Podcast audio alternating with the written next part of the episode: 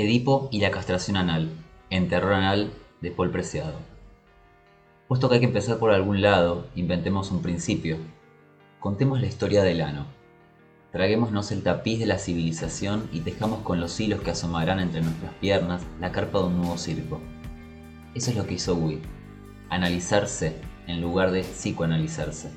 En realidad Gui había leído a Freud mientras chupaba pija en las reuniones del Partido Comunista francés, y una cosa lleva a la otra, acabó preguntándose un día si Edipo tuvo ano. Érase una vez el ano, dijo, e inventó un mito para explicar cómo nos habíamos convertido en heterohumanos y homohumanos. El mito lo cuento de memoria, dice así. No nacemos hombres o mujeres, ni siquiera nacemos niños o niñas. Al nacer somos un entramado de líquidos, sólidos y geles recubiertos a su vez por un extraño órgano cuya extensión y peso supera el de cualquier otro, la piel. Es ese tegumento el que se encarga de que todo aquello sea contenido, presentando una apariencia de unidad insulada a la que llamamos cuerpo. Enrollada en torno a un tubo digestivo, la piel se abre en sus extremos dejando a la vista dos orificios musculares, la boca y el ano. No hay entonces diferencias, todos somos un jirón de piel que, respondiendo a las leyes de la gravedad, comienza en la boca y acaba en el ano, pero había demasiada simetría entre esos dos orificios, y los cuerpos, simples tubos dérmicos, asustados de su potencialidad indefinida de gozar con todo, la tierra, las rocas, el agua, los animales, otros tubos dérmicos, buscaron formas de controlarse y controlar. El miedo a que toda la piel fuera un órgano sexual sin género les hizo redibujarse el cuerpo, diseñando afueras y adentro, marcando zonas de privilegio y zonas de abyección fue necesario cerrar el ano para sublimar el deseo pansexual, transformándolo en vínculo de sociabilidad, como fue necesario cerrar las tierras comunes para señalar la propiedad privada, cerrar el ano para que la energía sexual que podría fluir a través de él se convierta en honorable y sana camaradería varonil, en intercambio lingüístico, en comunicación, en prensa, en publicidad, en capital.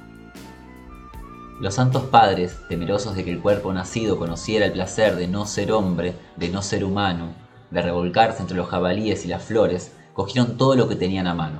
El fuego, la rueda, el lenguaje, la física nuclear, la biotecnología, y pusieron en marcha una técnica para extirpar del ano toda capacidad que no fuera excremental.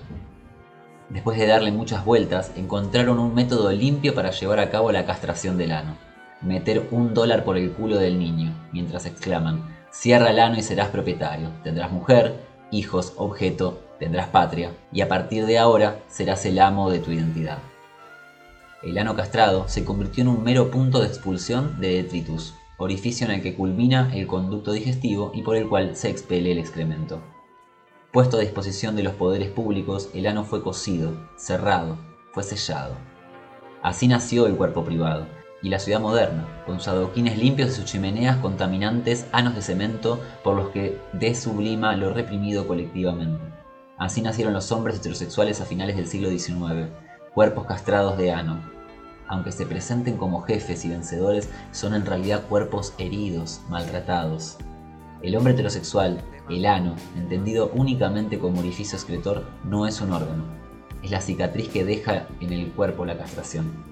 El ano cerrado es el precio que el cuerpo paga al régimen heterosexual por el privilegio de su masculinidad.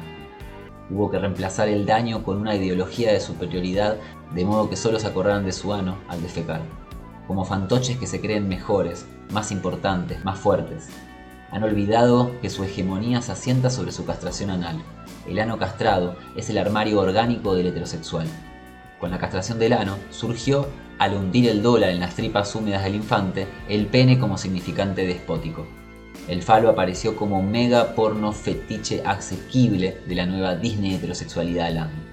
Los chicos de los anos castrados erigieron una comunidad a la que llamaron ciudad, estado, patria, de cuyos órganos de poder y de administrativos excluyeron todos aquellos cuerpos cuyos sanos permanecían abiertos mujeres doblemente perforadas por sus anos y sus vaginas, su cuerpo entero transformable en cavidad uterina capaz de albergar futuros ciudadanos, pero también cuerpos maricas a los que el poder no pudo castrar, cuerpos que reniegan de lo que otros consideran evidencia anatómica y que hacen de la mutación una estética de vida.